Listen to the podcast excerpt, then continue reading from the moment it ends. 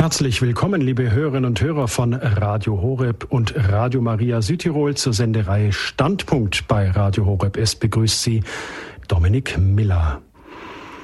Es gibt sicher niemanden, der nicht schon einmal von einem anderen Menschen verletzt worden ist, sei es körperlich oder seelisch. Die seelischen Verletzungen, die beginnen vielleicht bei den Hänseleien im Kindergarten oder den Ausgrenzungen in der Schule, weil man zur falschen Clique gehört. Und sie gehen weiter im Berufsleben, wo man dann vom Mobbing spricht. Wollen und können wir jenen, die uns mobben und kränken, vergeben? Wollen wir das wirklich? Immer wieder ist zu hören von Fällen unfassbaren sexuellen Missbrauchs an Kindern und Jugendlichen durch Betreuer, Lehrer, Verwandte oder gar die eigenen Eltern. Menschen, die derartiges erfahren mussten, tragen tiefste Wunden in sich, die auf das eigene Leben sogar zerstörerisch wirken können. Ist Versöhnung mit den Peinigern überhaupt denkbar?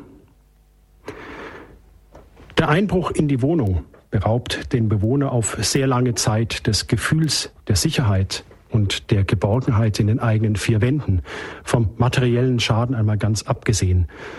Warum sollte man eigentlich dem Dieb vergeben? Und schließlich ist Vergebung überhaupt denkbar, wenn einem durch einen Mörder das eigene Kind genommen wird? Wie sollen wir also jenen begegnen, die uns unsägliches Leid zugefügt haben?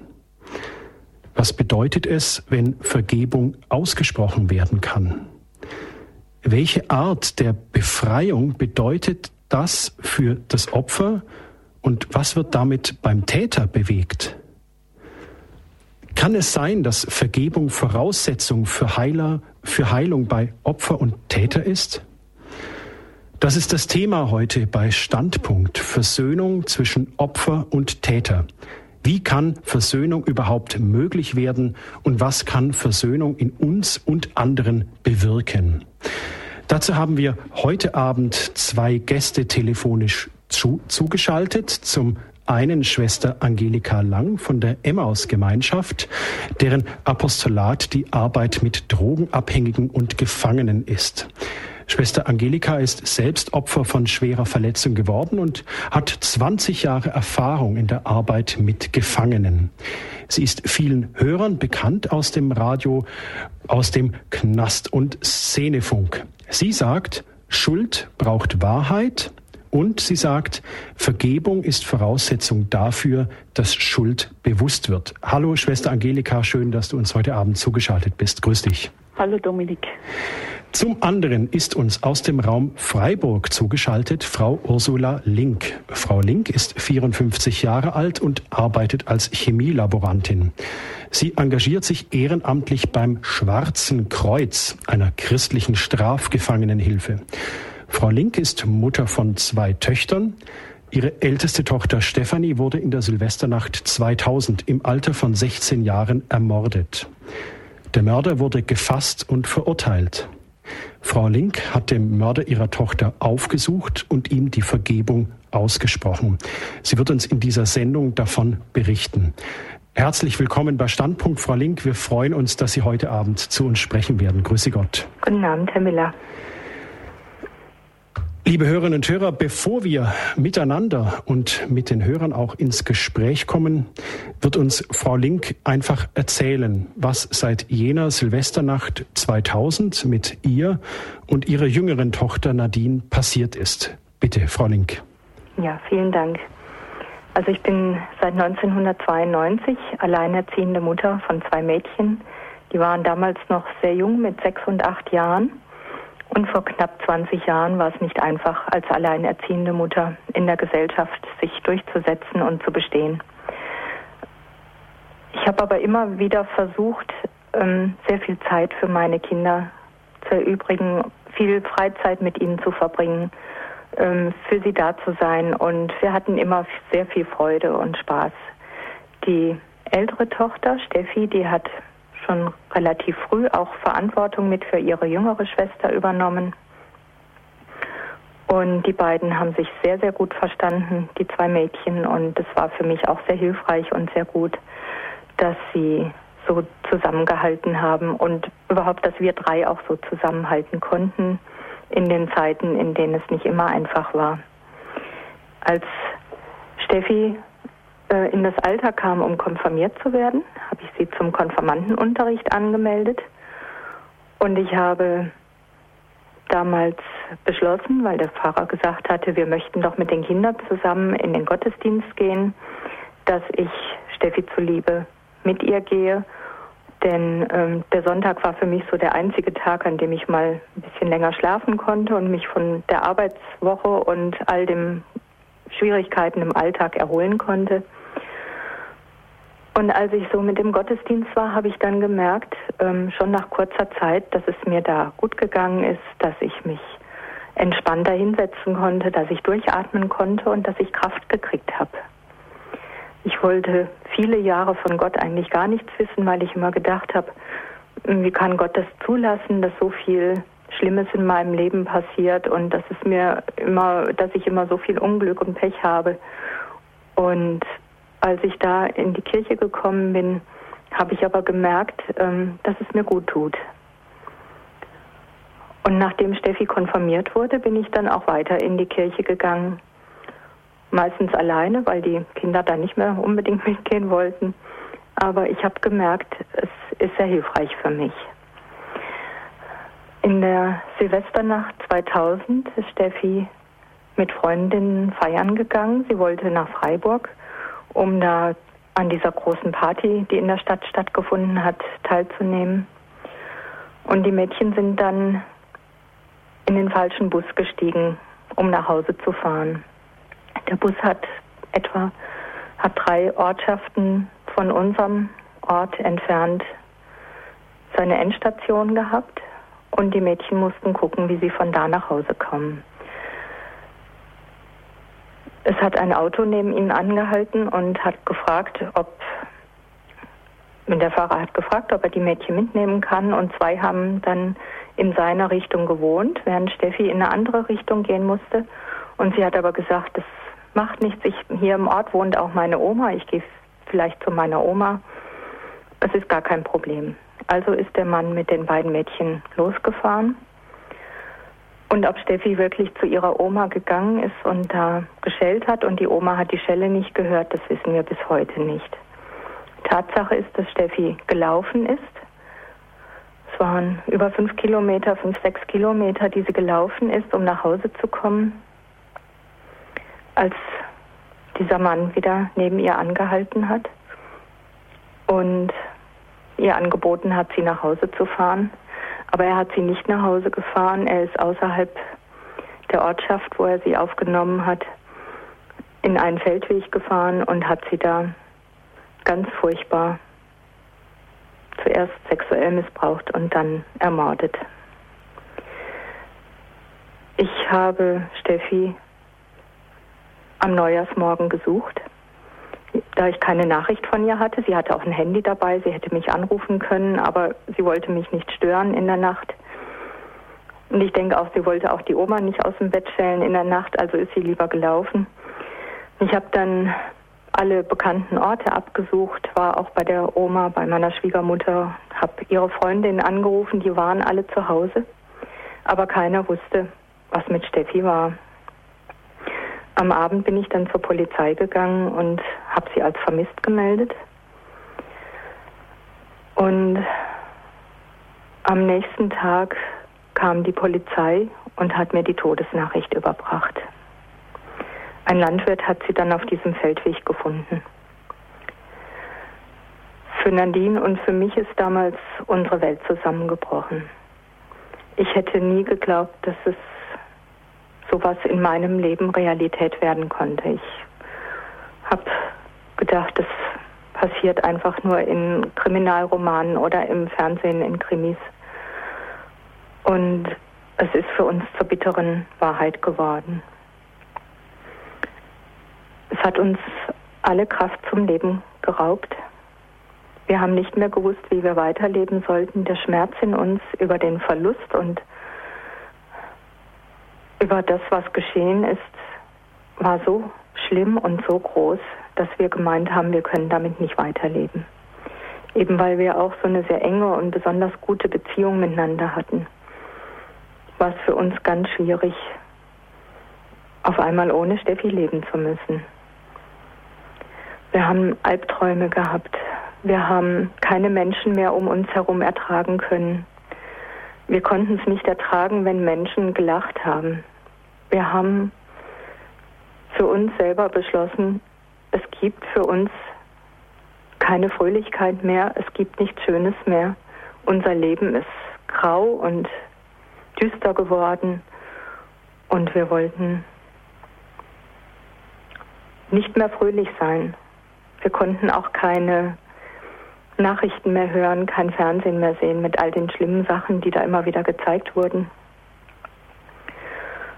Und es ging uns einfach sehr schlecht. Zwei Jahre nachdem Steffi gestorben ist, hat Nadine einen Selbstmordversuch gemacht, weil sie mit dem Geschehenen nicht klargekommen ist.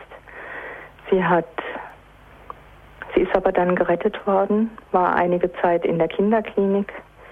Ähm, sie war 14 Jahre alt, als das mit Steffi passiert ist, ist dann danach in die Kinder- und Jugendpsychiatrie gekommen. Wir haben da eine Therapie gemeinsam gemacht, aber es hat uns nichts geholfen.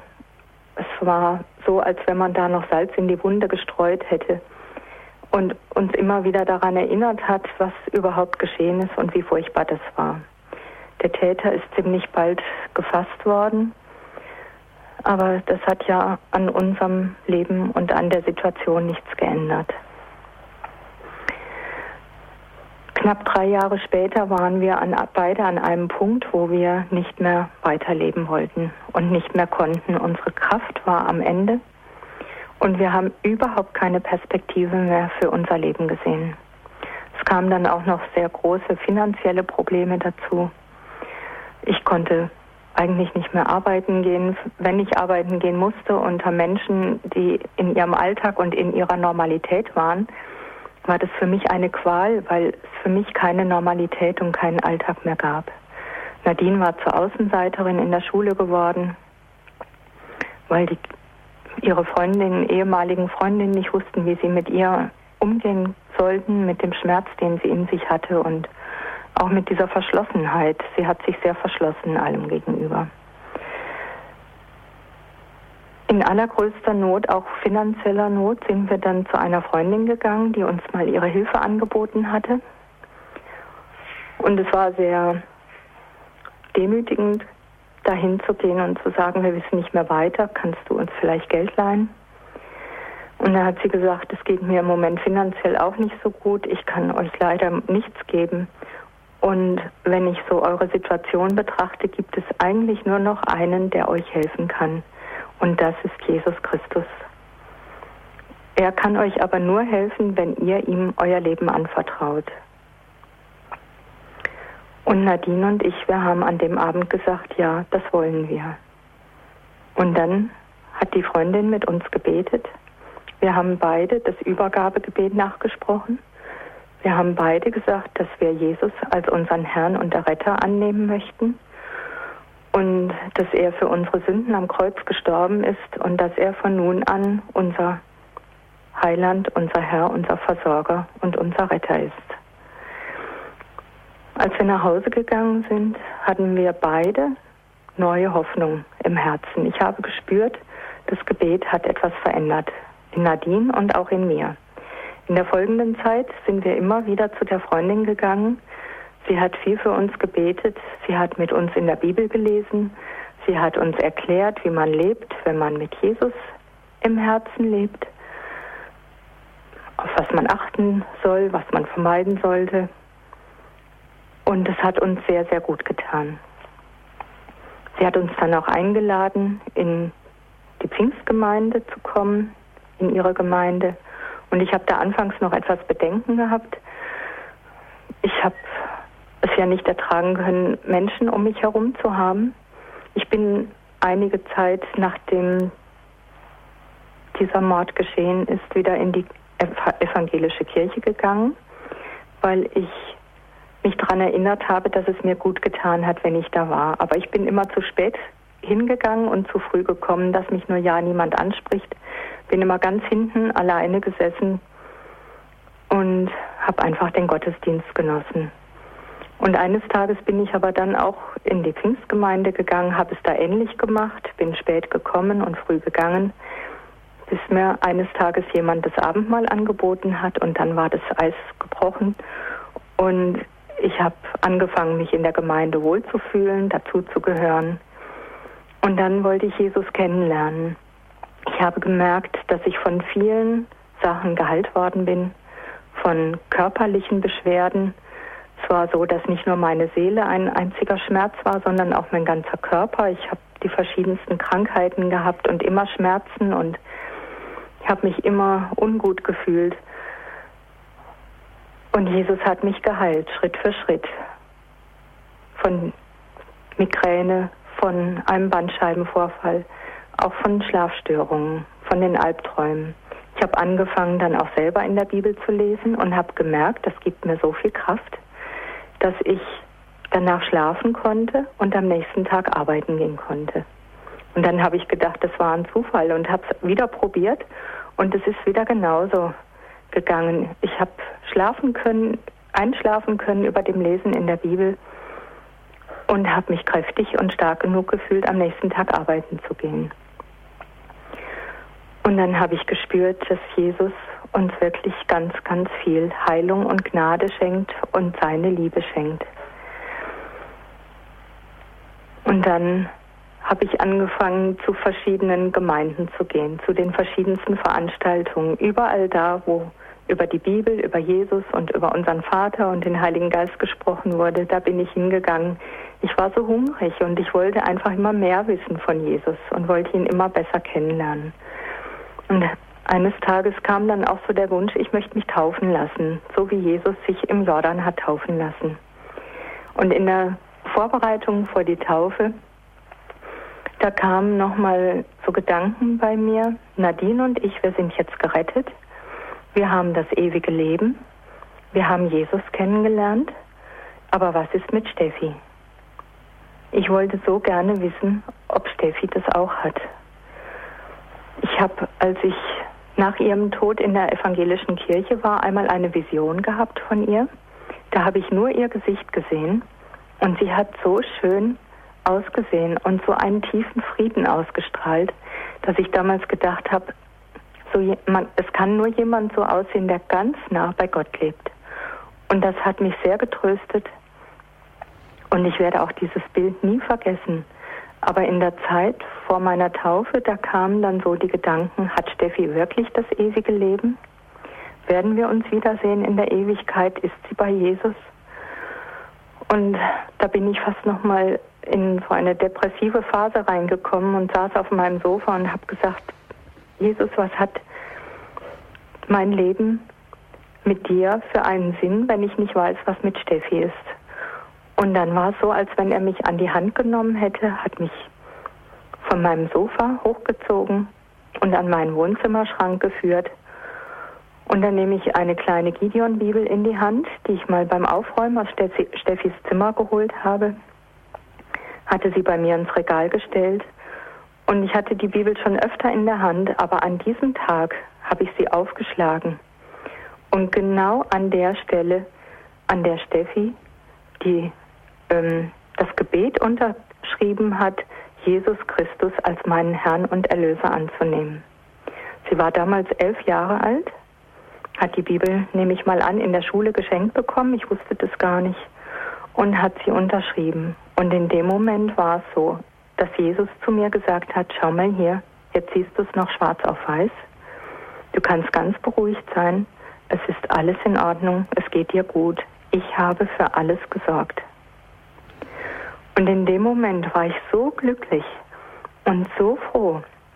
Und dann habe ich ganz genau gewusst, Steffi lebt und sie ist ganz nah bei Jesus. Sie ist sein Kind. Und ich habe das dann beim Lesen in der Bibel auch immer wieder gefunden. Zum Beispiel, wo Jesus sagt, Friedensstifter werden Kinder Gottes genannt. Und Steffi ist, war immer eine Friedensstifterin, das stand sogar im Nachruf von ihrer Schule. dass sie immer vermittelt hat und immer dafür eingetreten ist, dass sich Menschen wieder versöhnen. Und so hat er mir gezeigt, sie ist mein Kind und sie ist ganz nah bei mir. Und das war so glaubensfestigend. Das hat mich so bestärkt im Glauben und im Jesus noch mehr für alles zu vertrauen, was in meinem Leben geschieht. Das durfte ich Schritt für Schritt immer mehr lernen. Und es war so gewaltig und so ergreifend. Und während der Tauf Taufvorbereitung war auch das Thema Vergebung. Mich haben dann Menschen gefragt, die mit mir gebetet haben, bist du bereit, dem Täter zu vergeben? Und damals habe ich gesagt, oh, das, ich glaube, das kann ich nicht. Und dann haben diese lieben Menschen wieder zu mir gesagt, aber Jesus hat doch so viel für dich getan. Er hat dir doch alles vergeben. Und es ist so wichtig, dass du auch dem Täter vergibst. Ich habe vielen Menschen vergeben, die mich vorher verletzt, früher verletzt haben. Das war leicht für mich und das war auch sehr angenehm und wohltuend für mich. Aber als diese Frage kam, da habe ich gesagt, also aus Liebe zu Jesus werde ich im Gehorsam vergeben, weil ich weiß, ich muss vergeben. Aber das kam noch nicht vom Herzen. Es hat mir schon gut getan und ich habe auch gemerkt, dass es eine Veränderung gemacht hat mit mir. Aber es kam noch nicht richtig aus meinem Herzen heraus. Auf meinen Reisen auch zu Seminaren, zu Frauenkonferenzen gab es eine Gelegenheit, dass ich nach einer Predigt, die ich gehört habe, sagen konnte, Jesus, jetzt kann ich diesem Mann aus vollem Herzen vergeben. Jesus hat mich wirklich Schritt für Schritt darauf vorbereitet, eines Tages das sagen zu können. Und das war so befreiend für mich und das war so wohltuend und heilend und es hat meine Beziehung zu ihm noch mal mehr intensiviert. Meine Beziehung zu ihm ist immer tiefer geworden und immer besser und ich wollte nichts anderes mehr, als mit Jesus dauernd in Kontakt zu sein durch den Heiligen Geist und mich von ihm durch mein Leben führen zu lassen. Ich wollte mich ihm ganz hingeben und mit allem, was ich tue, ihm vertrauen, dass es gut ist, weil ich wusste, er sieht es und er ist mit mir. Und so bin ich eines Tages dann auch in eine andere Gemeinde gekommen, auch wieder eine Pfingstgemeinde. Und ich habe mich gewundert und habe das auch lange überlegt, ob ich das tun sollte und warum ich wechseln sollte und habe auch immer wieder gesagt, Herr, ich bin gespannt, was du hier mit mir vorhast bis ich schon bald darauf gemerkt habe, dass da Menschen sind, die im Schwarzen Kreuz arbeiten, in der christlichen straffälligen Hilfe. Auch unser Pastor. Und eines Tages bin ich zu ihm gegangen und habe ihm meine Geschichte erzählt, weil ich einfach wollte, dass er mich ein bisschen kennenlernt. Und dann habe ich gesagt zu ihm, ja, du arbeitest doch auch im Schwarzen Kreuz mit und gehst ins Gefängnis. Und da sagt er, ja. Und der noch und der noch, haben mich gesagt, ja, das habe ich mitbekommen. Und in der letzten Zeit hatte mir Gott immer wieder diese Bibelstelle von Jesaja 61 gegeben, Gefangene in die Freiheit zu führen. Und ich habe immer gedacht, da ich im Gebets, Gebetsdienst war der, oder bin in der Gemeinde, es geht darum, geistlich Gefangene in die Freiheit zu führen. Aber durch dieses Gespräch mit unserem Pastor wurde mir klar, Jesus möchte auch, dass ich physisch Gefangene in die Freiheit führe. Weil der Pastor sagte dann auch gleich, ja, geh doch mit. Geh doch mit uns ins Gefängnis.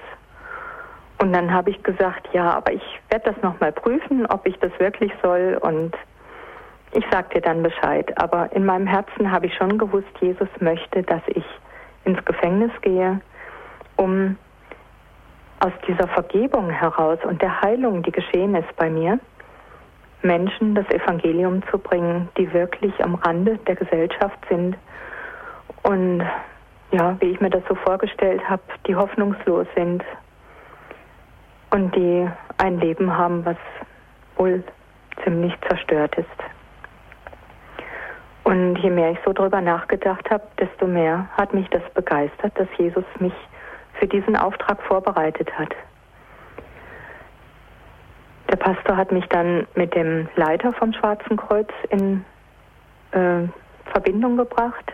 Ich habe mich bei ihm vorgestellt, habe ihm auch meine Geschichte erzählt und er war dann sehr skeptisch am Anfang, weil er Rechtsanwalt ist und er sagt, er hat den Fall damals sehr intensiv verfolgt. Und jetzt sitze ich da bei ihm und er konnte das gar nicht richtig fassen. Und da hat er gesagt, willst du das wirklich? Überforderst du dich nicht damit? Und während ich ihm so erzählt habe, hat er gemerkt, dass bei mir wirklich ganz, ganz viel Heilung geschehen ist und wirkliche Vergebung ausgesprochen wurde. Und er hat dann am Ende des Gespräches gesagt, ja, ich freue, ich freue mich, dich als Mitarbeiterin begrüßen zu können. Und ich werde dich anmelden als ehrenamtliche Mitarbeiterin. Das dauert einige Zeit. Aber du kannst schon mal zu unseren Gebetstreffen kommen. Also anmelden im Gefängnis, dass Sie da reingehen können. Genau, das muss geprüft werden. Das polizeiliche Führungszeugnis wird überprüft und dann muss, müssen die Behörden entscheiden, ob ich ähm, mitgehen darf, ob ich reingehen darf ins Gefängnis. Und das hat dann einige Weile gedauert.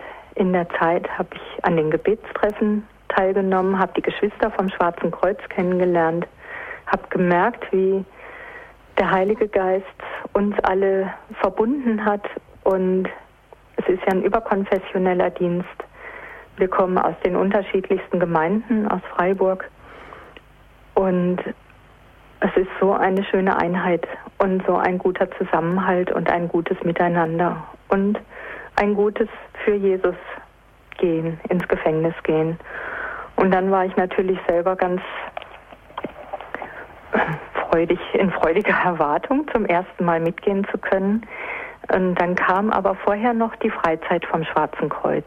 Das ist ähm, eine Veranstaltung, wo wir ein Wochenende wegfahren in den Schwarzwald mit ehemaligen Gefangenen, mit Angehörigen von Gefangenen und allen Mitarbeitern mit ihren Familienangehörigen. Und dann habe ich gedacht, was? Die Familie, äh, die Mitarbeiter, die bringen ihre Kinder mit und ihre Frauen.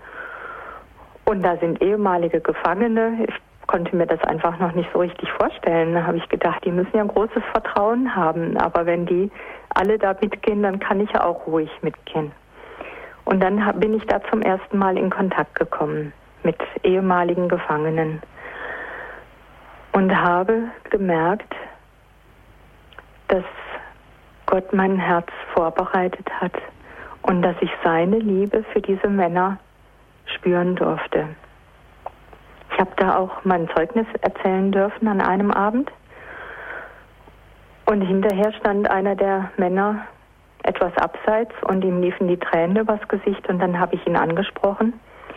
Und dann hat er mir gesagt, dass er auch jemanden umgebracht hat. Und dass das so furchtbar ist für ihn dass er auf der einen Seite froh ist, dass Jesus ihm neues Leben geschenkt hat, aber auf der anderen Seite er diese Tat nicht wieder gut machen kann. Und dann konnte ich ihm sagen, guck mal, Jesus hat mit meiner Tochter auch seinen Weg gehabt, sie ist jetzt bei ihm und er kann das auch mit allen anderen Menschen, auch mit deinem Opfer getan haben. Vertrau ihm einfach und nimm das an, was er für dich bereithält. Und dann hat er mich gefragt, ob er den Namen des Täters erfahren darf. Und dann habe ich ihm den genannt. Und dann sagt er zu mir, mit dem war ich in einer Zelle. Und dann war ich doch etwas geschockt, weil ich gedacht habe, oh, jetzt wird es irgendwie ernst. Von dem Moment an habe ich auch gewusst, ich werde dem Mann eines Tages begegnen. Dass Jesus mir da so gezeigt hat, er ist in Freiburg, was ich bis dahin nicht wusste. Und es gibt Kontaktpunkte zu ihm. Zuerst habe ich gedacht, jetzt geht es aber ziemlich schnell so zur Sache. Auf der anderen Seite habe ich hinterher, als ich alleine war, so überlegt für mich. Und dann bin ich auch immer so im Gespräch mit Jesus, so von Herz zu Herz. Und dann habe ich gespürt, dass Jesus zu mir sagt, du sollst nicht unvorbereitet gehen, du sollst wissen, der Mann ist in Freiburg und du wirst ihm eines Tages begegnen. Und dann war ich sehr, sehr dankbar dafür, dass ich das gewusst habe. Und knapp zwei Wochen nach dieser Freizeit habe ich dann die Erlaubnis bekommen und durfte dann zum ersten Mal mit ins Gefängnis gehen. Und ich war dann schon auch aufgeregt und habe gedacht, wie das wohl wird, wie man sich selber fühlt, wenn hinter einem die Türen zugeschlossen werden und wie das wohl ist, den Männern da zu begegnen. Und dann bin ich in dieser Gruppe so freundlich aufgenommen worden. Und wir hatten so eine wunderschöne Zeit in Gottes Gegenwart und wir haben Lobpreis gemacht, wir haben Lieder gesungen, wir haben gebetet. Jemand hat ein Thema vorgetragen und wir haben hinterher über das Thema gesprochen aus der Bibel. Und ich bin gegangen und war reich gesegnet und habe mich gefreut, auf die nächste Woche den Männern wieder zu begegnen. Und da sind Männer, von denen ich auch weiß, dass sie auch Kinder missbraucht haben oder umgebracht haben sogar. Und ich kann diesen Männern in Liebe begegnen. Ich kann sie in den Arm nehmen und sagen, Jesus hat dir vergeben und ich darf dir seine Vergebung zusprechen. Und das ist so gewaltig, das ist so übernatürlich und besonders, dass ich sehr, sehr dankbar bin für diesen Dienst. Ich habe natürlich immer darauf gewartet, dass eben auch dieser Mann, dieser besondere Mann in unsere Gruppe kommt. Ich habe erwartet, ihn in unserer Gruppe zu begegnen und habe dann aber von Gefangenen gehört, dass er sehr schwer erkrankt ist und wohl nicht mehr lange zu leben hat. Und dann habe ich gesagt, bitte ladet ihn doch ein, in unsere Gruppe zu kommen. Und es war sehr nett, sie waren sehr rührend besorgt und haben gesagt, das möchtest du doch wohl nicht wirklich und sollen wir ihn wirklich einladen? Und ich habe gesagt, bitte macht es, es ist mir ein dringendes Anliegen, ihn zu treffen. Ganz besonders, wenn er nicht mehr lange zu leben hat. Und dann haben sie ihn eingeladen, aber sein Zustand hat sich dann sehr rapide verschlechtert. Und dann haben sie immer gesagt, also er kommt nicht, er kann nicht kommen. Und an Weihnachten 2008 habe ich so das Gefühl gehabt, ich sollte mich jetzt hinsetzen und ihm einen Brief schreiben und habe ihm all das geschrieben, was ich ihm eigentlich hätte sagen wollen, weil ich habe genau gewusst, wenn ich ihm begegne, was ich ihm sagen möchte. Ich habe diesen Brief an einen sehr lieben Bruder aus unserer Gruppe geschickt und habe gesagt, habe ihm dazu geschrieben, bitte geh doch mit diesem Brief auf die Krankenstation, lies ihn vor und bete mit ihm das Gebet, das ich dir dazu schreibe. Auch wenn du denkst, er hört dich nicht oder er versteht dich nicht, bitte tu es für mich. Dann hat dieser liebe Bruder von mir drei Anträge gestellt, um auf die Krankenstation zugelassen zu werden. Und die sind alle drei abgelehnt worden.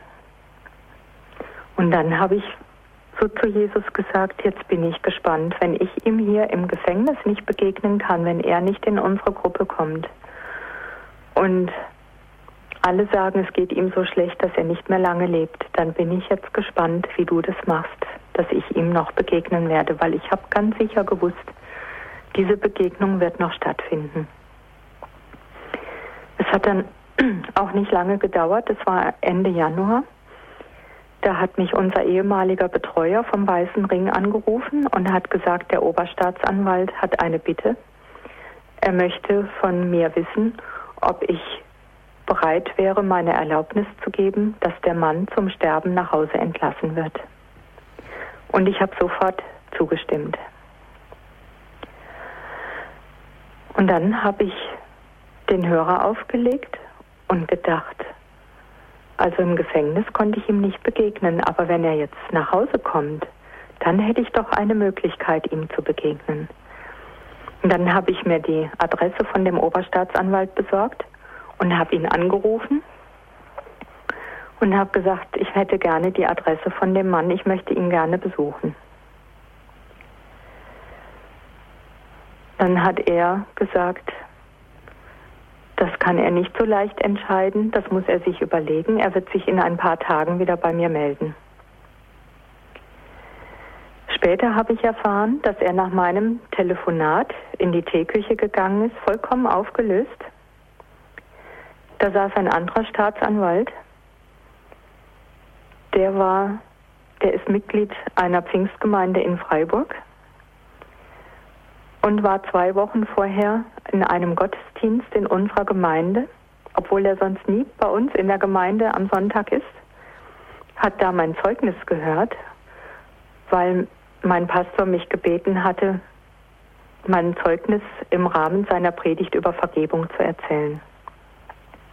Da hat er mich kennengelernt und diese zwei Wochen später sitzt er da in der Teeküche, als der Oberstaatsanwalt kommt und sagt, Sie glauben nicht, was jetzt gerade geschehen ist. Ich habe einen Anruf bekommen von der Mutter des Opfers, die möchte Kontakt haben mit dem Mörder.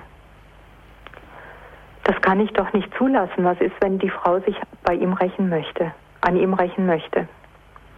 Und dann konnte der Staatsanwalt sagen, ich habe die Frau kennengelernt vor kurzem.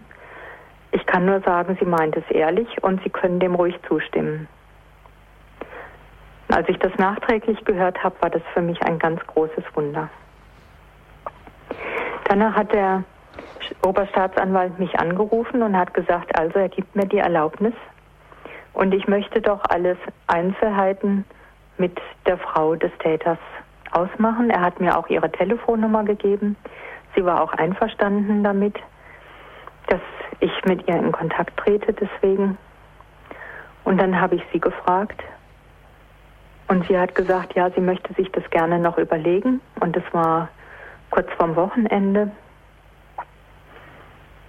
Und dann habe ich gesagt, ich nehme mir am Montag Urlaub. Sie kann sich das jetzt am Wochenende noch überlegen. Und am Montag würde ich mich gerne mit ihr treffen, um dann gemeinsam mit ihr zu ihrem Mann zu gehen. An dem Abend, das war ein Donnerstagabend vor dem Wochenende, ruft mich abends der Leiter vom Schwarzen Kreuz an und sagt, ich weiß jetzt, in welchem Krankenhaus der Mann liegt, weil einer der Ältesten aus unserer Gemeinde der Pfleger ist. Er hat mir keinen Namen nennen dürfen, aber als er gesagt hat, bei uns ist einer, der hat lebenslänglich und der wird immer von Beamten bewacht, wusste er natürlich sofort, wer das war. Und dann habe ich gesagt, ja, aber es läuft jetzt schon alles über den Oberstaatsanwalt über und über die Frau von dem Täter ich möchte jetzt einfach abwarten. Und der Herr möchte, dass ich dem Mann begegne und ich werde ihm am Montag begegnen. Und so lange wird er noch leben, weil man nicht mehr wusste, er hätte eigentlich jederzeit sterben können. Am Montag habe ich mich dann mit seiner Frau getroffen, mit einer Sozialarbeiterin und einem Seelsorger aus dem Gefängnis. Und der Seelsorger, der hat den Mann dann auf meine, äh, meinen Besuch vorbereitet. Und dann konnte ich endlich in das Krankenzimmer gehen zu ihm. Und da lag er im Bett und er hat mir seine Hand entgegengestreckt und hat gesagt, ich habe viel Mist gebaut in meinem Leben, aber es tut mir leid. Und ich habe dann seine Hand genommen und habe gesagt, ja, ich bin hier, um ihm zu sagen, dass ich ihm vergeben habe. Und es gibt noch jemanden, der ihm auch vergeben möchte, und das ist Jesus Christus. Ob er ihm nicht sein Leben anvertrauen möchte. Und dann, er hat sehr undeutlich gesprochen, weil er viel Morphium bekommen hat und durch die Erkrankung. Aber das, was ich verstanden habe, das war, ob ich für ihn beten würde. Und dann habe ich das getan und habe das Lebensübergabegebet mit ihm gebetet und habe dann am Schluss gefragt, können Sie jetzt Ja sagen zu Jesus? Und dann hat er Ja gesagt. Und er hat es nicht nur mit Worten gesagt, ich habe gespürt, es kam aus seinem Herzen. Und ihm sind die Tränen gelaufen und er hat meine Hand gestreichelt. Wir haben uns an den Händen gehalten und er hat meine Hand gestreichelt. Und dann habe ich für ihn gebetet und habe ihn in die Hände Jesu befohlen und habe gesagt, Herr, bitte sorg du ab heute für ihn. Er ist jetzt dein Kind. Und es war so eine herrliche, wunderschöne Gegenwart Gottes spürbar in diesem Raum. Der Raum war so angefüllt mit der Herrlichkeit Gottes, mit der Gegenwart Gottes. Ich habe das Gefühl gehabt, Jesus steht neben mir an dem Bett. Und es war ein ganz, ganz tiefer Frieden spürbar. Und nach einiger Zeit habe ich mich umgedreht, weil da standen ja noch drei Menschen hinter mir. Und dann habe ich gedacht, sind die überhaupt noch da oder was ist eigentlich? Und dann habe ich gespürt, also gemerkt auch, dass sie auch zutiefst an ihrem Herzen berührt waren von dieser, diesem Frieden Gottes und von dem, was da in dem Moment geschehen ist. Die Frau von dem Mann und auch die Sozialarbeiterin haben beide Ja gesagt zu dem Gebet, um auch Kinder Gottes zu werden. Der Gefängnisseelsorger, der hat so gestrahlt, dass ich gedacht habe, ich sehe Jesus in seinen Augen. Und er hat gesagt, das war ja jetzt ein großes Wunder Gottes. Und dann sind wir alle um das Bett herumgestanden, haben uns alle an den Händen gehalten, haben das Vaterunser gebetet. Und nach einiger Zeit bin ich gegangen und dann habe ich mich so bedankt bei Jesus und habe gesagt, dass ich das erleben durfte. Das war so besonders und so wertvoll für mich. Und ich bin voller Freude nach Hause gegangen. Es war unfassbar, wie Jesus das Schritt für Schritt vorbereitet hat. Er wollte, dass diese Begegnung stattfindet. Er hat alles bis ins Detail vorbereitet. Ich brauchte nur noch zu gehen. Und ich bin gegangen und ich bin so glücklich und so froh darüber. Es war ganz besonders für mich. Zwei Wochen später ist der Mann gestorben und dann habe ich gewusst, er ist jetzt da, wo auch Steffi ist, ganz nah bei Jesus. Und ich kann nur sagen, danke Herr, danke für das, was da geschehen ist.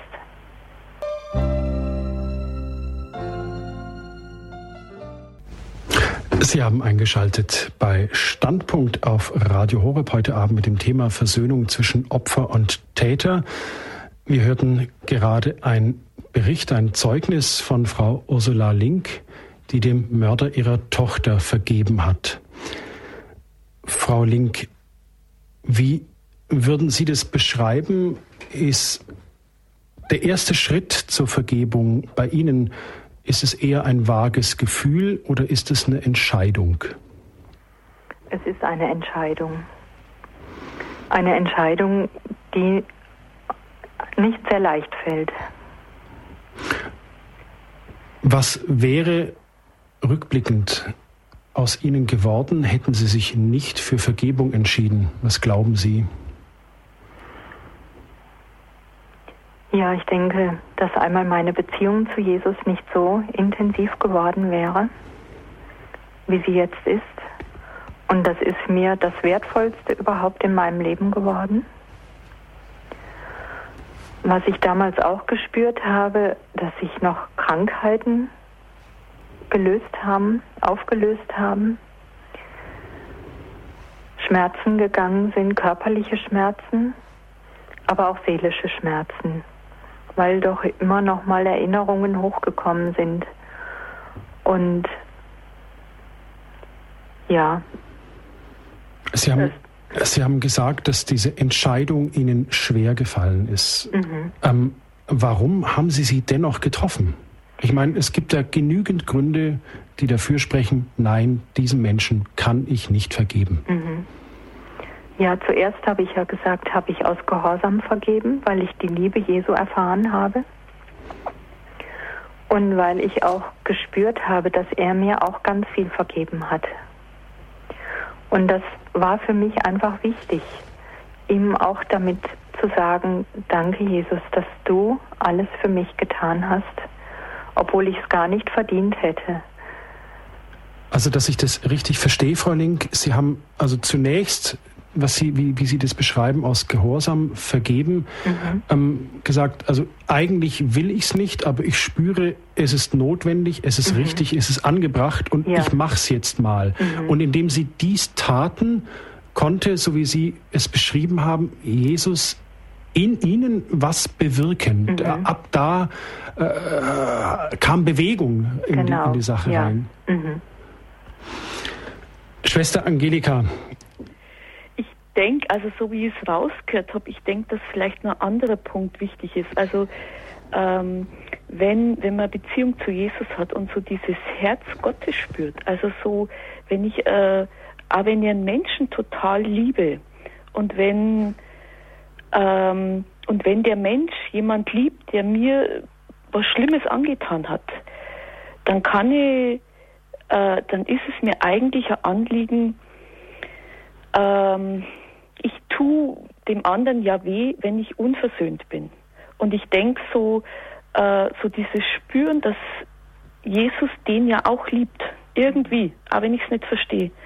Äh, so dieses, also vielleicht auch so, dass dieses Spüren, dass ich ihm weh tue, wenn, ähm, wenn ich diese Kluft zum anderen aufrechterhalte. Ich weiß es nicht, ob das mit der Rolle spielt, aber so praktisch so dieses Herz Gottes zu erfassen, der jeden ausnahmslos liebt, mhm. egal was er immer er getan hat, auch wenn ich das nicht verstehen kann, aber weil ich Jesus ja liebe äh, und ihm nicht wehtun möchte, mhm. äh, dass das vielleicht mit der Rolle spielt. Ja. Mhm.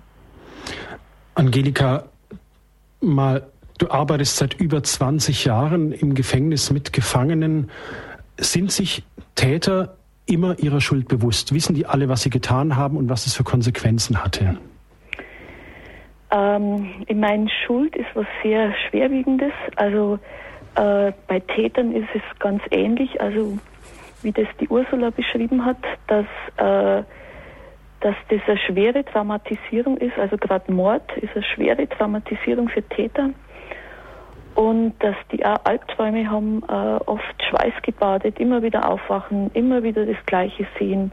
Und eigentlich so das, also dass das im Grunde auch ihr Leben zerstört. Und dann gibt es Mechanismen einfach, um das, ja, um, um da irgendwie damit klarzukommen. Also es gibt manche, die natürlich da fast also die einfach zerbrechen, äh, wenn sie immer das, wenn ihnen das immer wieder bewusst ist. Und es gibt andere, die das verdrängen oder das nicht zulassen, nicht, also der Wahrheit nicht ins Auge sehen, sage jetzt mal. Das kann so weit gehen, dass jemand das völlig ausblendet und, ähm, und dann denkt, selber denkt, er war es nicht. Weil die Schuld so überwältigend ist.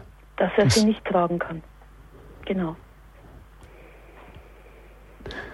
Wenn, wenn ich jetzt zum Beispiel die eigene Schuld erkenne und deren Folgen, die ich jetzt nicht mehr ändern kann, was verhindert denn dann, dass ich daran nicht verzweifle? Schwester Angelika. Es gibt nur eine Möglichkeit und das ist, dass die Liebe größer ist als die Schuld. Also ich denke, das ist der einzige Weg, wenn mir bewusst wird, da gibt es eine Liebe, ich bin trotzdem geliebt und angenommen und die ist größer als meine Schuld, als das, was ich zerstört und vernichtet habe. Und wenn dann noch dazu kommt, also das, was das Tiefste an Erlösung ist für mich, dass Jesus kann Schuld in Heil verwandeln. Also ich kenne das aus meinem eigenen Leben, dass Jesus hat das, was an Zerstörung in meinem Leben geschehen ist, in Heil verwandelt.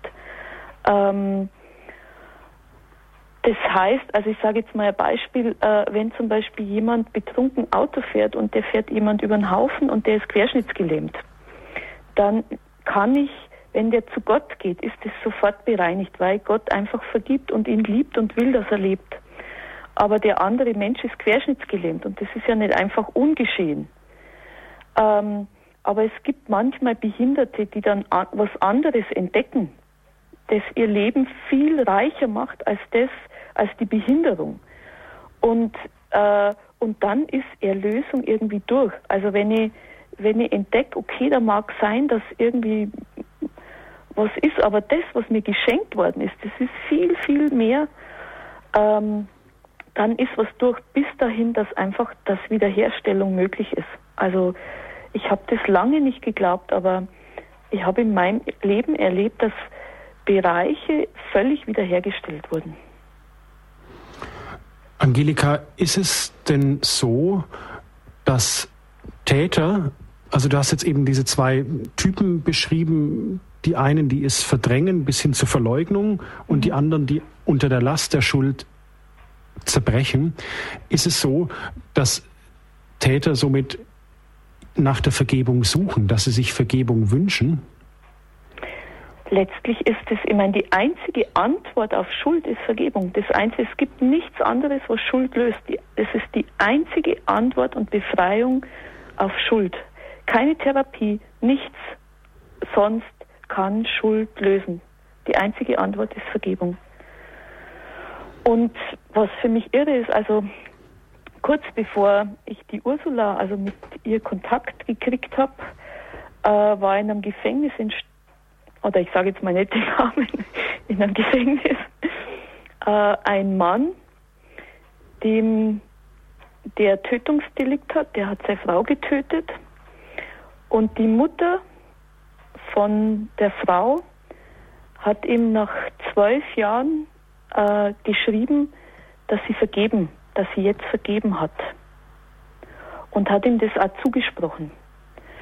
Und ich kenne ihn schon sehr lange und ich hatte immer den Eindruck, der realisiert gar nicht, was er getan hat. Also der kann diese Schuld, der kann sich damit gar nicht auseinandersetzen, obwohl er einen Weg mit Jesus geht. Und irgendwie habe ich immer gespürt, das ist nur sehr verdrängt und sehr, also sehr zu alles.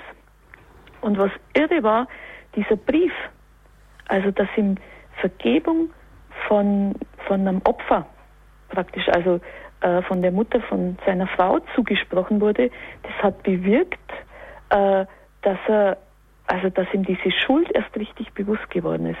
Und was ich denke, ähm, dass wenn, wenn jemand schuldig geworden ist, äh, dann geht es eigentlich darum, dass man diese Schuld dann tragen kann. Also wenn ich weiß, da gibt es einen Gott, der ist größer, den seine Liebe ist größer äh, und der kann sogar Schuld in Heil verwandeln, dann kann ich diese Schuld tragen. Das heißt, ich kann das aushalten, auch anzusehen, dass vielleicht noch nicht alles in Ordnung ist. Weil das ist, wenn ich dann, also um auf das Beispiel zurückzukommen mit dem Menschen, der vielleicht jemand äh, umfährt und der ist querschnittsgelähmt, äh, dann ist es ja nicht, das ist ja nicht normal, wenn der sagt, okay, Gott hat mir vergeben und jetzt ist alles in Ordnung. Es ist ja nicht alles in Ordnung. Wenn der andere unter, sein, unter seiner Behinderung total leidet, vielleicht äh, mit seinem Leben nicht mehr zurechtkommt, äh, sich das Leben nehmen will oder was auch immer oder Depressionen hat. Ich meine, so ist es ja Frau Link und ihrer Tochter lange Zeit gegangen. Genau, das ist ja nicht alles in Ordnung, auch wenn Gott ihm vergeben hat. Und ein normaler Mensch, der streicht es nicht einfach, sondern äh, der leidet dann mit. Und das und ähm, ich denke, darum geht es eigentlich auch für Täter. Wenn, wenn ich die Liebe Gottes erfahre, dass sie immer mehr, aber wenn noch nicht alles in Ordnung ist, von dem, was ich angerichtet habe, dass, äh, dass ich die Schuld tragen kann, dass ich hinschauen kann, dass ich immer wieder im Gebet dafür eintreten kann, aber ohne, dass mich die Schuld zerstört und ohne, dass ich es weiter verdrängen muss.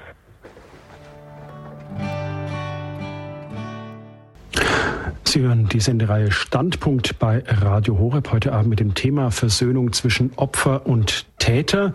Wir sind mitten im Gespräch mit Frau Ursula Link. Sie arbeitet mit beim Schwarzen Kreuz. Das ist eine Organisation, eine christliche Organisation für Strafgefangene und wir sind im Gespräch mit Schwester Angelika Lang von der Emmaus-Gemeinschaft, die sich auch mit Strafbefangenen mit Strafgefangenen befasst und zum Beispiel auch Alpha-Kurse oder Glaubenskurse in Gefängnissen abhalten.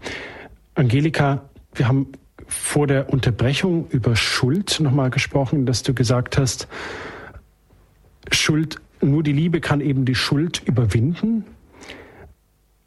Und du hast aber auch gesagt, in dem Vorgespräch zu dieser Sendung, Schuld braucht Wahrheit. Wie ist denn das zu verstehen? Das, was ich gerade so versucht habe, deutlich zu machen. Also, dass ähm, Schuld, äh, dass ich nicht einfach sagen kann, okay, Gott hat mir jetzt vergeben und dann alles doch wieder ausblende.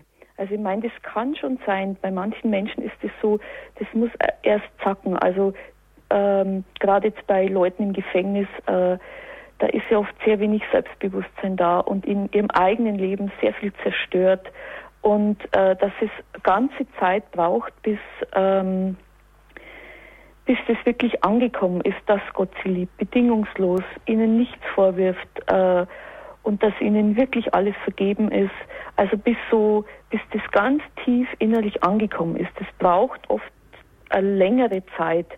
Und in der Zeit kann es auch sein, dass jemand so sagt, Jesus hat mir vergeben, alles ist in Ordnung, sage ich jetzt mal.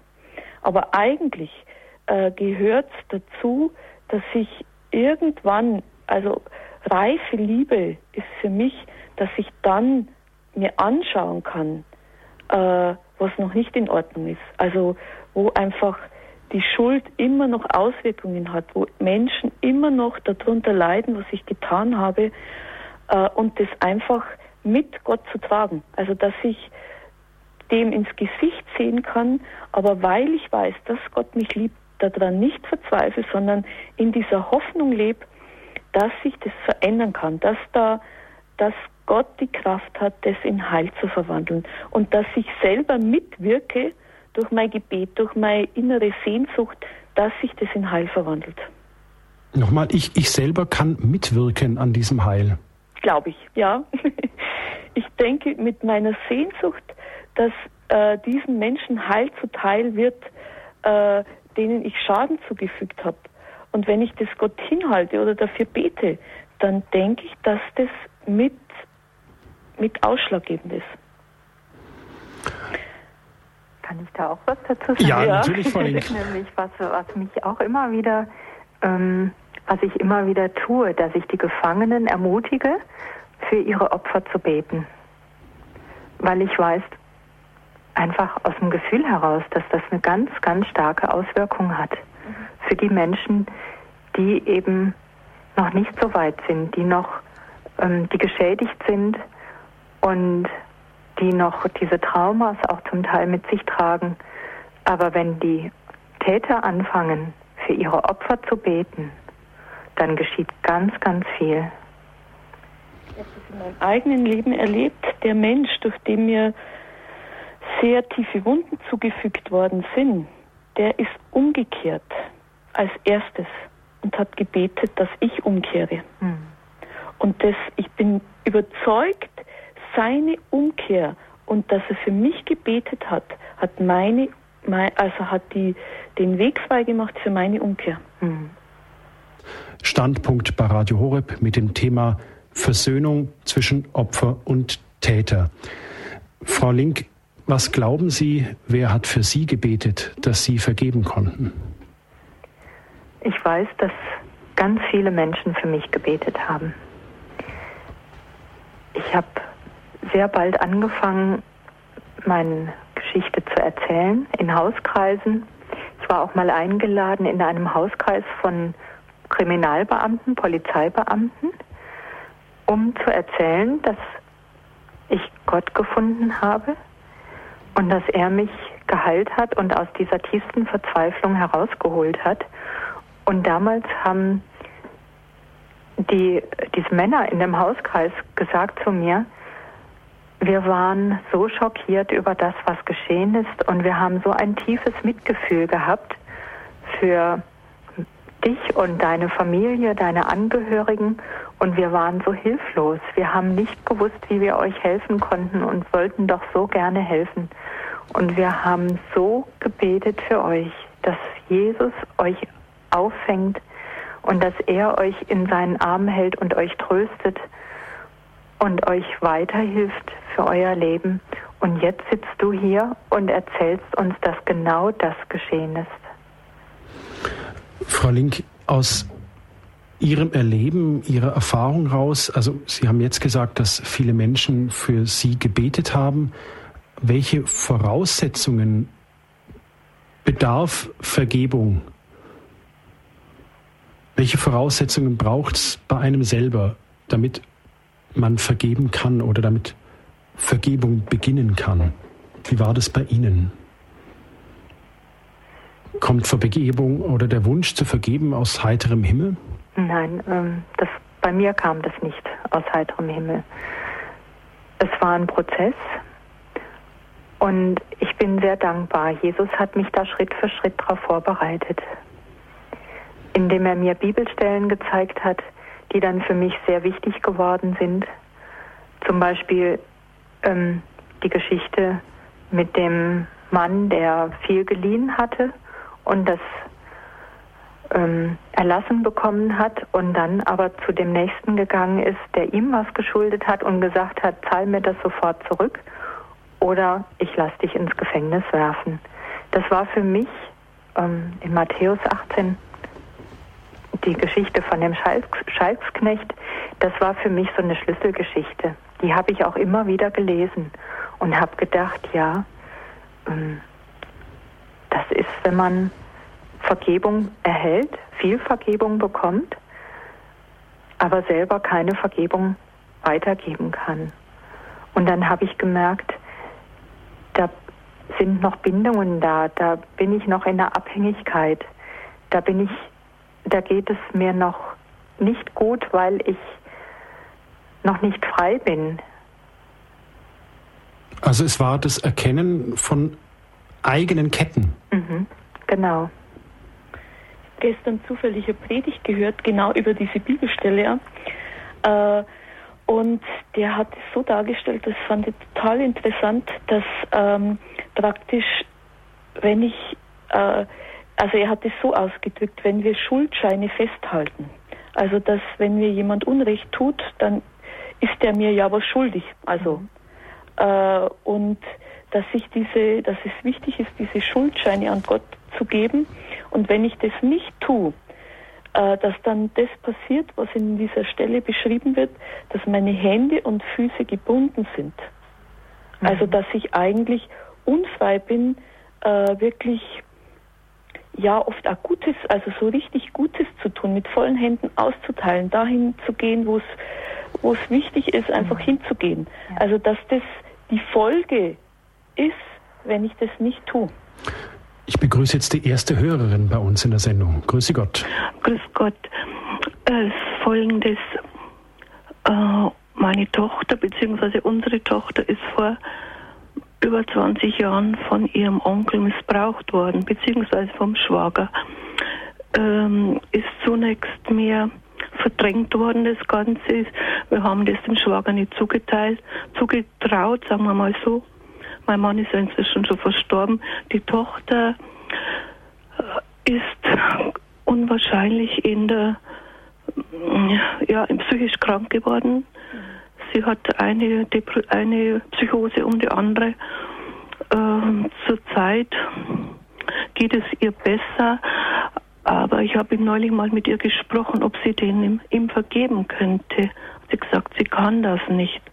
Und jetzt Sie hat tausend Therapien in den, in den Krankenhäusern gemacht, aber es geht, es geht keine Heilung voran. Und jetzt weiß ich nicht, wie ich damit als Mutter damit umgehen soll. Kann sie mit Gott was anfangen? Jetzt? Sie hat neulich, ich habe sie neulich angesprochen, hat sie gesagt, ich tue mich ganz schwer mit Gott jetzt. Früher als Kind und und als Jugendliche war sie ja in der Jugendgruppe, der Jugend geleitet. Aber wie dann der Zwischenfall war und Sie war dann sehr bald auch in der Psychiatrie und immer und immer wieder. Und in der Psychose kam das ganz stark raus. Und äh, ich habe auch mit dem Täter gesprochen. Und er hat sich dann ja, zurückgezogen. Ich habe ihm dann nicht mehr erlaubt, ins Haus zu gehen. Aber es ist halt Unfriede, es ist halt keine Versöhnung passiert. Ich versuche immer wieder Bet auch für ihn, ich bete für beide. Aber ja, Kam das Ganze also zur Anzeige oder? Es kam nicht zur Anzeige. Mhm. mhm. Die Psychologen sagen jetzt, ja, es hätte angezeigt werden, es liegt jetzt viel zu lange zurück. Und sie hat es mehr oder weniger erst selber verdrängt. Sie hat zwar zunächst gesagt, da war was mit diesem Onkel. Und auf meine Frage als Mutter hin, ja, was war denn dann? Ach, eigentlich doch nichts. Und mein Mann ist inzwischen verstorben und hat dann gesagt, es kann nicht sein, Mädel, es ist, es ist was, was du vorstellst, es kann nicht sein. Und jetzt hinten nach, erst nach vielen Jahren habe ich das so recherchiert und habe gesagt, wir als Eltern müssen uns bei ihr auch entschuldigen, dass wir das nicht mehr mhm. aufs Tablett gebracht, aufs Tapet gebracht haben. Und mhm. aber es ist ja jetzt die Situation so. Aber was ist jetzt zu tun? Und wie kann ich jetzt vermitteln oder Mhm. Also ich wäre ganz, also erstmal, wenn, ähm, also beim Täter, der jetzt missbraucht oder mhm. missbraucht hat, mhm. äh, ist erstmal Versöhnung ist nur möglich, wenn jemand umkehrt. Also ich kann jemand vergeben. Mhm. Äh, das ist meine Geschichte. Also mhm. ich kann aus mir heraus vergeben, mhm. dann muss der andere nicht umkehren. Aber Versöhnung ist nur möglich, wenn beide umkehren. Also wenn äh, wenn ich mich auf, also als Opfer auf einen Weg der Heilung einlasse, das ist ein Stück Umkehr, also mhm. dass ich nicht in meinem Schmerz bleibe mhm. und wenn ähm, der Täter umkehrt. Mhm. Ansonsten ist Versöhnung nicht möglich. Mhm. Und bei jemand, der, also wenn ich nicht weiß, ob jemand noch missbraucht, dann ist ein Cut zu machen. Also da ist, da gibt's kein, ähm, keine Möglichkeit, also wenn der in seinem alten Verhalten bleibt, dann ist einfach, äh, dann muss ich das Opfer schützen. Ja, ich meine, das hat jetzt, die hat ja keinen Kontakt mehr genau, mit dem. Das, das nicht. Äh, sie ist ja verheiratet jetzt, mhm. aber es ist auch eine schwere Lebensverbindung aufgrund dieser Vorfälle. Mhm. Ich sage mit dieser Vorfälle. Sie ist mit der ganzen Sexualität total ins Durcheinander gekommen. Und das andere ist, denke ich, ich meine, es ist verständlich, dass bei so jemand auch ein Bruch zu Gott passieren kann. Mhm. Also ich denke, man mhm. muss ganz vorsichtig mhm. und sensibel sein, mhm. weil äh, immer so das im Raum steht, warum hat Gott das zugelassen? Mhm. Mhm. Und da würde ich, also ich würde einfach beten, dass, dass sie, also dass sie Gott irgendwie ganz tief erlebt und wenn dann nur ganz sensibel, mhm. also irgendwas vielleicht in die Richtung ansprechen mhm. und in Richtung Versöhnung mhm. würde ich gar nichts ansprechen. Mhm. Du würdest nichts ansprechen. Nee, weil, äh, weil das erstmal wichtig ist, also ich denke, sowas kann man nicht vergeben, wenn ich nicht, wenn ich nicht eine Beziehung zu Gott habe. Mhm. Glaube ich nicht, dass man, also mhm. glaube nicht oder ganz schwer, dass man sowas vergeben kann. Also das wäre für mich so der Weg. Äh, einfach für sie beten, dass Gott in ihr was macht. Mhm. Das Und in dem Täter wahrscheinlich. Ja, genau. Mhm. Mhm. Können Sie denn dem Mann vergeben? Ganz ich? Ja. Ja, mit Verstand schon. Mit mhm. Verstand, ja.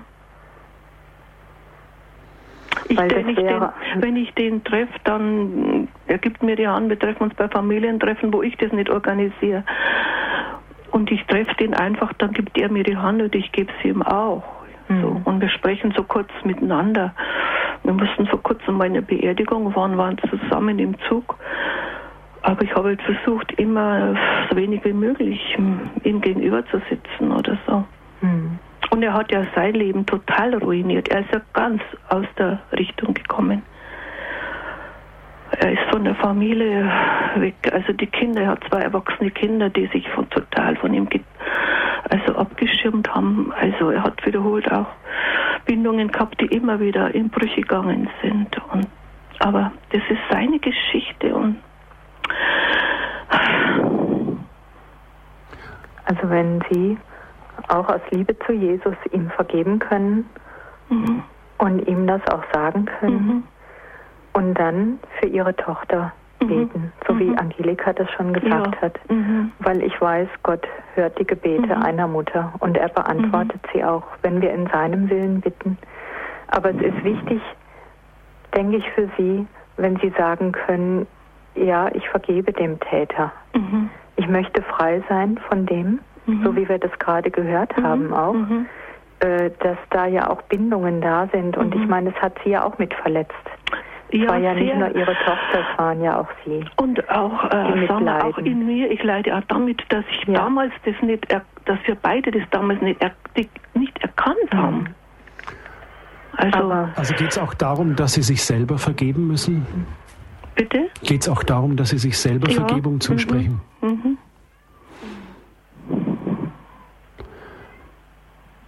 Lassen wir es an der Stelle einfach ja. soweit stehen. Danke. Wir bedanken uns sehr für Ihren Anruf Dankeschön. und Sie Vielen können Dank. sich sicher sein, dass die Radio Horeb Hörerfamilie Sie und Ihre Familie ins Gebet mit einschließt. Mhm. vielen Nach Dank, dieser Sendung wird ja auch die komplett gebetet und das kann man da auch so Ja. mit hineinnehmen ins Gebet. Herzlichen Dank. Auf Wiederhören. Auf Wiederhören. Auf Wiederhören. Wiederhören. Danke. Wir haben jetzt einen weiteren Hörer in der Leitung. Guten Abend. Ja, guten Abend, Wolfgang Wögerbauer am Telefon. Ich rufe an wegen dieser Dame, die gerade angerufen hat, wegen ihrer Tochter. Und zwar, es ist so, also ich habe ein ähnliches Schicksal hinter mir als Kind. Ich bin von meinem Vater, also belästigt worden, missbraucht, nicht direkt, aber belästigt worden und das über Jahre hinweg. Und meine Mutter hat das gewusst und ist immer auf mich losgegangen. Also ich habe durch meine Mutter eigentlich Ärgeres erlebt als durch meinen Vater. Und ich habe dann auch mit 27 Jahren eine Psychose bekommen. Und ich, und eigentlich vorher, ich hätte die Psychose schon vorher bekommen, aber da habe ich mich zu Gott bekehrt und Gott hat dann die Psychose abgewendet, dass keine gekommen ist.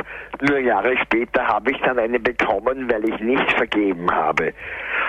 Und wie die Vergebung dann stattgefunden hat, ist, ist, das, ist auch das heil geworden. Also durch Vergebung geschieht Heilung und Psychosen entstehen eigentlich nur durch die eigene Sünde.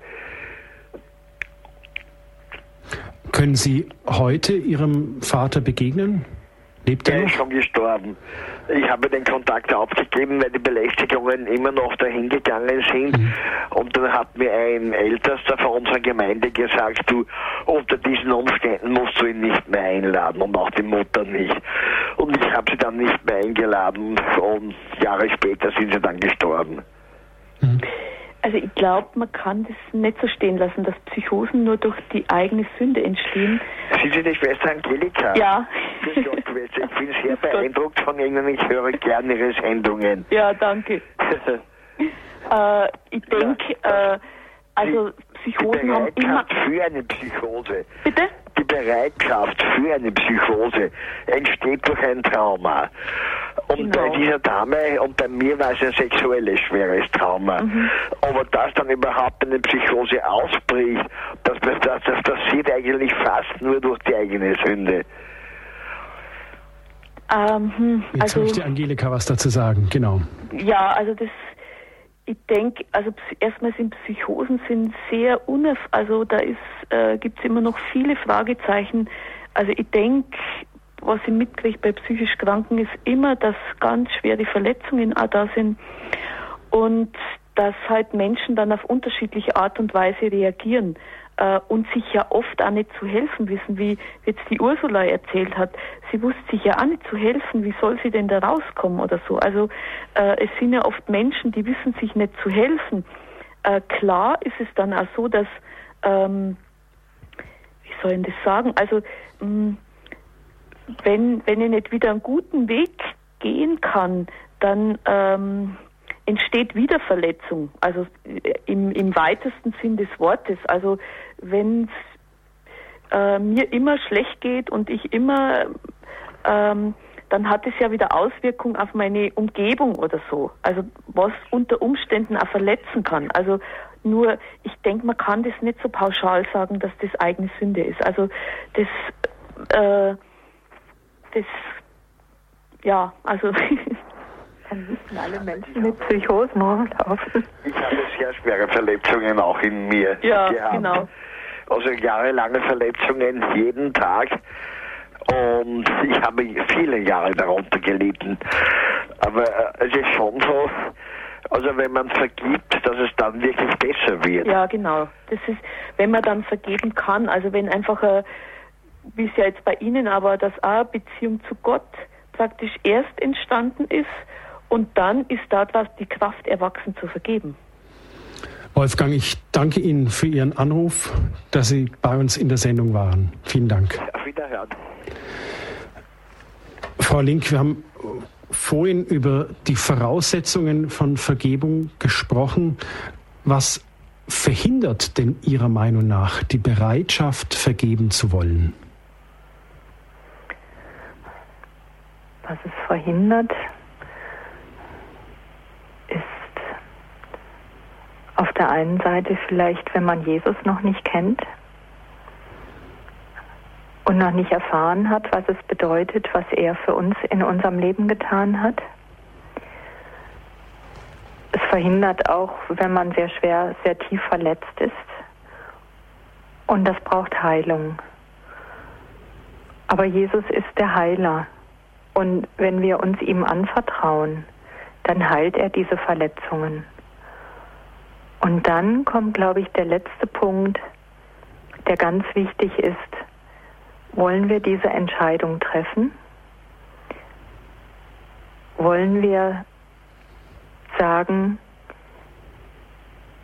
wir gucken nicht auf das, was uns noch beschäftigt damit, was uns noch bewegt, sondern wir nehmen die Heilung von Jesus an. Und es ist, denke ich, wenn ich das so erlebe und wenn ich es so höre in meiner Umgebung von vielen, auch Stolz. Unser Stolz. Wir sind verletzt worden, uns hat man was Böses angetan und wir wollen nicht vergeben. Und das tut mir immer sehr weh, wenn ich sowas höre, weil es wirklich eine sehr, sehr gute Entscheidung ist, zu sagen, ich vergebe, egal was mir einer angetan hat. Und es geschieht immer wieder im Alltag, dass Menschen uns verletzen. Und es müssen gar nicht mal diese ganz schlimmen Sachen sein, wie sexueller Missbrauch oder Mord oder Verletzung welcher Art auch immer, sondern es reicht ja oft schon beim Autofahren oder beim Einkaufen, dass Menschen sich uns eigenartig verhalten und uns mit ihrem Verhalten oder einem Blick oder ihren Worten verletzen. Und es ist mir selber auch ganz wichtig geworden, in diesen Alltagssituationen sofort zu vergeben und nicht zu sagen, ich habe aber recht und das ist jetzt äh, mein Vorrecht, hier zu sein oder diesen Parkplatz zu kriegen oder zum Beispiel äh, beim Einkaufen da an erster Stelle zu sein. Und es ist eine Entscheidung. Und es, Und ist, es ist jedes Mal eine Entscheidung aufs Neue, oder? Ja, jedes, jedes Mal neu. Also obwohl Sie diese eine große Entscheidung der Vergebung schon mal getroffen haben, dem Mörder Ihrer Tochter zu mhm. vergeben, müssen Sie eigentlich immer wieder aufs Neue bei den kleinen Kränkungen des Alltags in Anführungsstrichen immer wieder neu mhm. sich entscheiden zu vergeben. Genau, ja. Ich möchte nur einen Punkt anfügen, der mir auch noch wichtig ist. Äh, so, also ich habe es bei mir selber so erlebt, das, was mir angetan worden ist und so mein Inneres zerstört hat. Äh, für mich war es wichtig, ich musste erst zur Aggression und zur Wut finden. Wie ist das äh, gemeint, Angelika? Ähm, also der Mensch, der mir das angetan hat, der war für mich völlig idealisiert. Also das ist ein Punkt, auch der bei Traumatisierung passieren kann, dass man, dass man jemand idealisiert, um das nicht anschauen zu müssen. Und es ist mir sehr schwer gefallen. Ich habe meine Wut, meine ganze Aggression dann nach außen verlagert. Auf die Gesellschaft, auf die Heuchelei der Gesellschaft, so. Und mein Heilungs, in meinem Heilungsprozess war es wichtig, dass ich meine Wut und Aggression gegen den gerichtet habe, innerlich. Das war der erste Schritt. Gegen den gerichtet habe, den es eigentlich betrifft.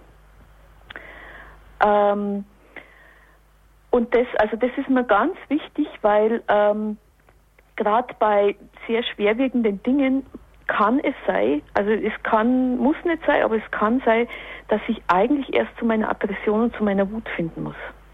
Und dann war, wie das geschehen ist, äh, dann war mir klar, okay, dabei will ich nicht stehen bleiben.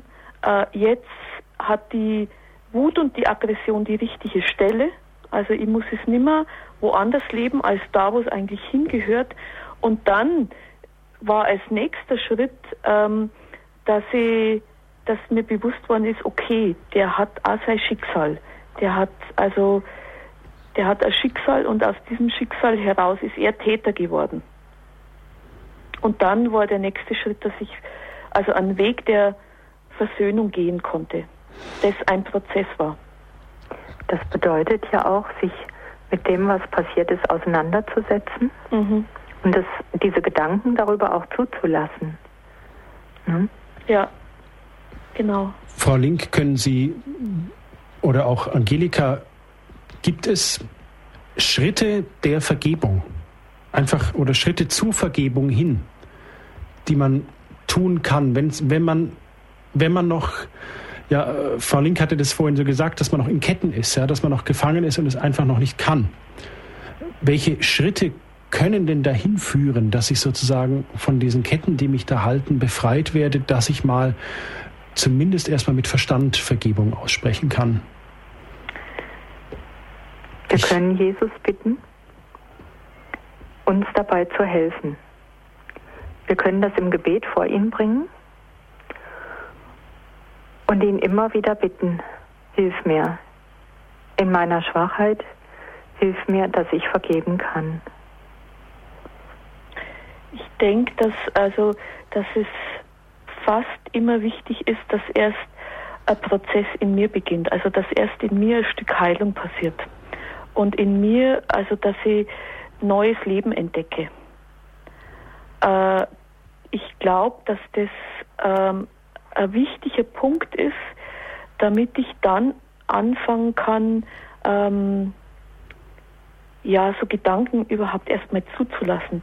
Wenn mein ganzes Leben nur zerstört ist, äh, ich weiß nicht, ob man dann vergeben kann. Also ich glaube, und das ist ja durch Gott möglich, dass, äh, dass ich erleben kann, okay, es kann wieder was heilen werden, es kann sich was verändern in mir erstmal. Und, äh, und dann kommt Schritt für Schritt erst was anderes.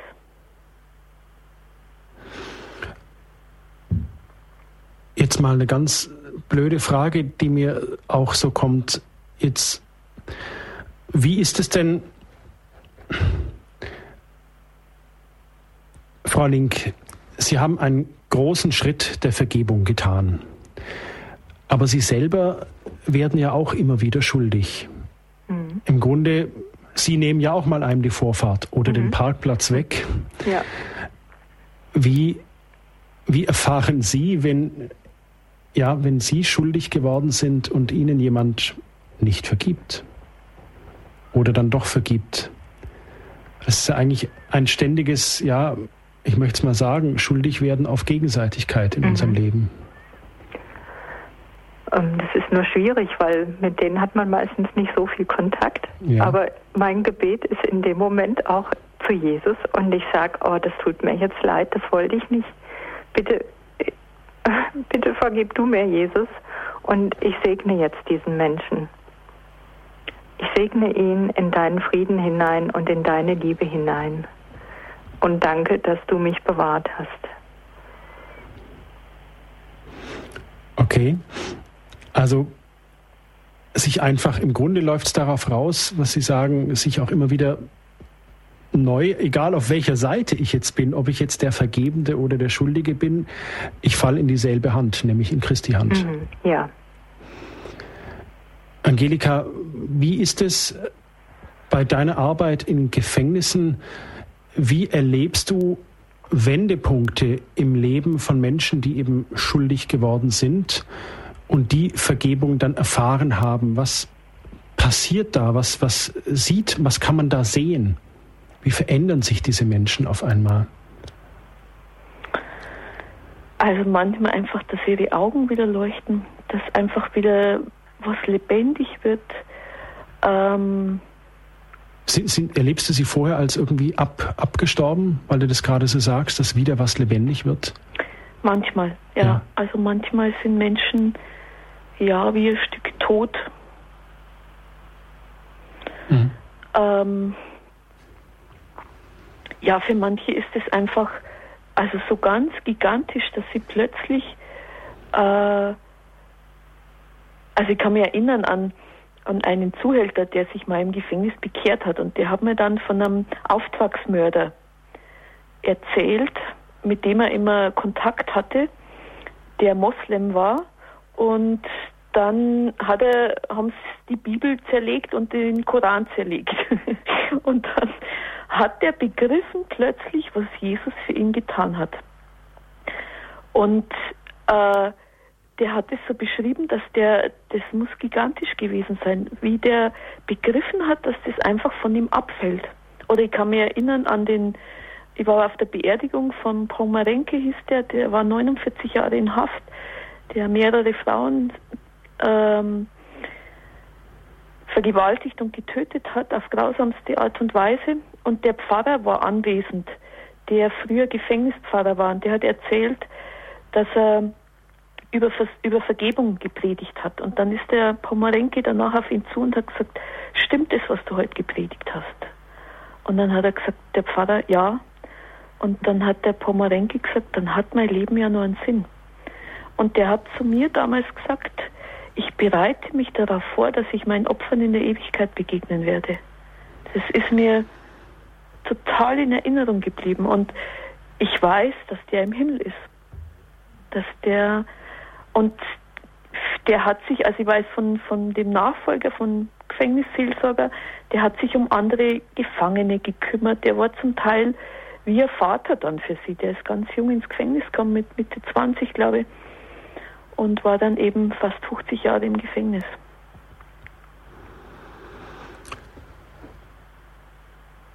Frau Link, zum Schluss der Sendung gibt es ein Gebet, das Sie sprechen könnten für die Hörerinnen und den Hörer, die angerufen haben, aber auch alle, die nicht angerufen haben, die sich vielleicht und jetzt für jene, die vielleicht auch noch nicht so weit sind, dass sie vergeben können, dass die diese Schritte noch nicht gemacht haben. Gibt es ein Gebet, das Sie sprechen könnten jetzt? Mhm. Ja, gerne. Bitte. Jesus, ich danke dir für diesen Abend. Ich danke dir, dass deine erstaunliche Liebe uns zu übernatürlichen Sachen befähigt. Und ich bitte dich jetzt für all die Menschen, die der Herr Miller gerade angesprochen hat, Du kennst jeden Einzelnen bei seinem Namen. Du kennst jede Situation. Du kennst jedes Leben und jede Not. Ich bitte dich jetzt, dass du mit deiner heilenden Kraft jeden dieser wundervollen und wertvollen Menschen berührst und dass du mit ihnen auf diesem Weg gehst der Heilung, der Vergebung, der Versöhnung. Ich danke dir, dass du jeden Menschen liebst, egal wo er steht, egal was er getan hat und egal was er erleidet. Du bist für uns alle am Kreuz gestorben und du hast all unsere Krankheiten auf dich genommen. Alle Schmach, alle Demütigung, alle Ablehnung, damit wir heil sein können, damit wir in der Fülle leben können, jetzt schon hier auf dieser Welt.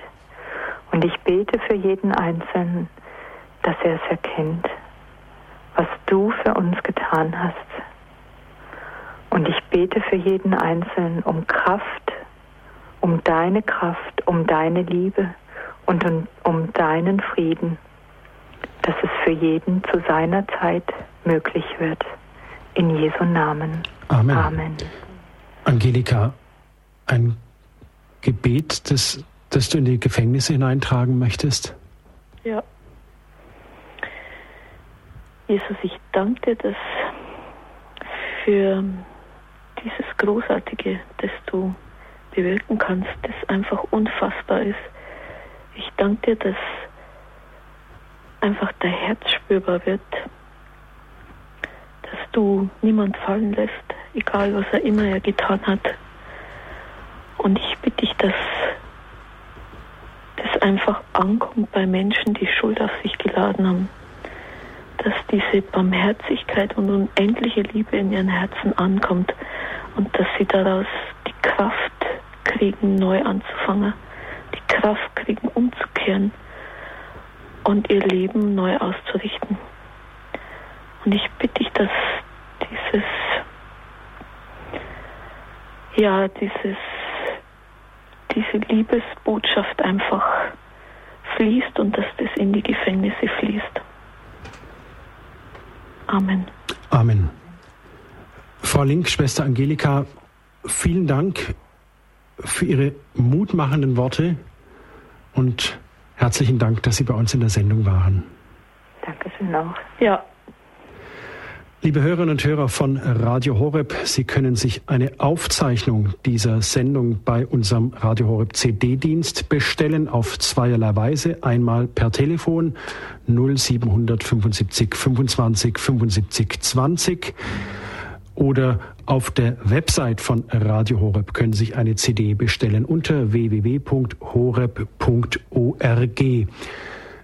Dort ist auch eine Information zu dieser Sendung hinterlegt, wenn Sie das Zeugnis von Frau Link nachlesen möchten. Wir haben das beim Radio Horeb Hörerservice für Sie hinterlegt. Auch die Kontaktdaten vom erwähnten Schwarzen Kreuz sind dort hinterlegt, wenn Sie sich dafür darüber vertieft informieren möchten. An der Stelle bedanke ich mich bei meiner Kollegin Christine Flickinger die in der Technik sitzt und die Höreranrufe angenommen hat. Herzliches Vergelt's Gott, Christine. Und es verabschiedet und bedankt sich Dominik Miller.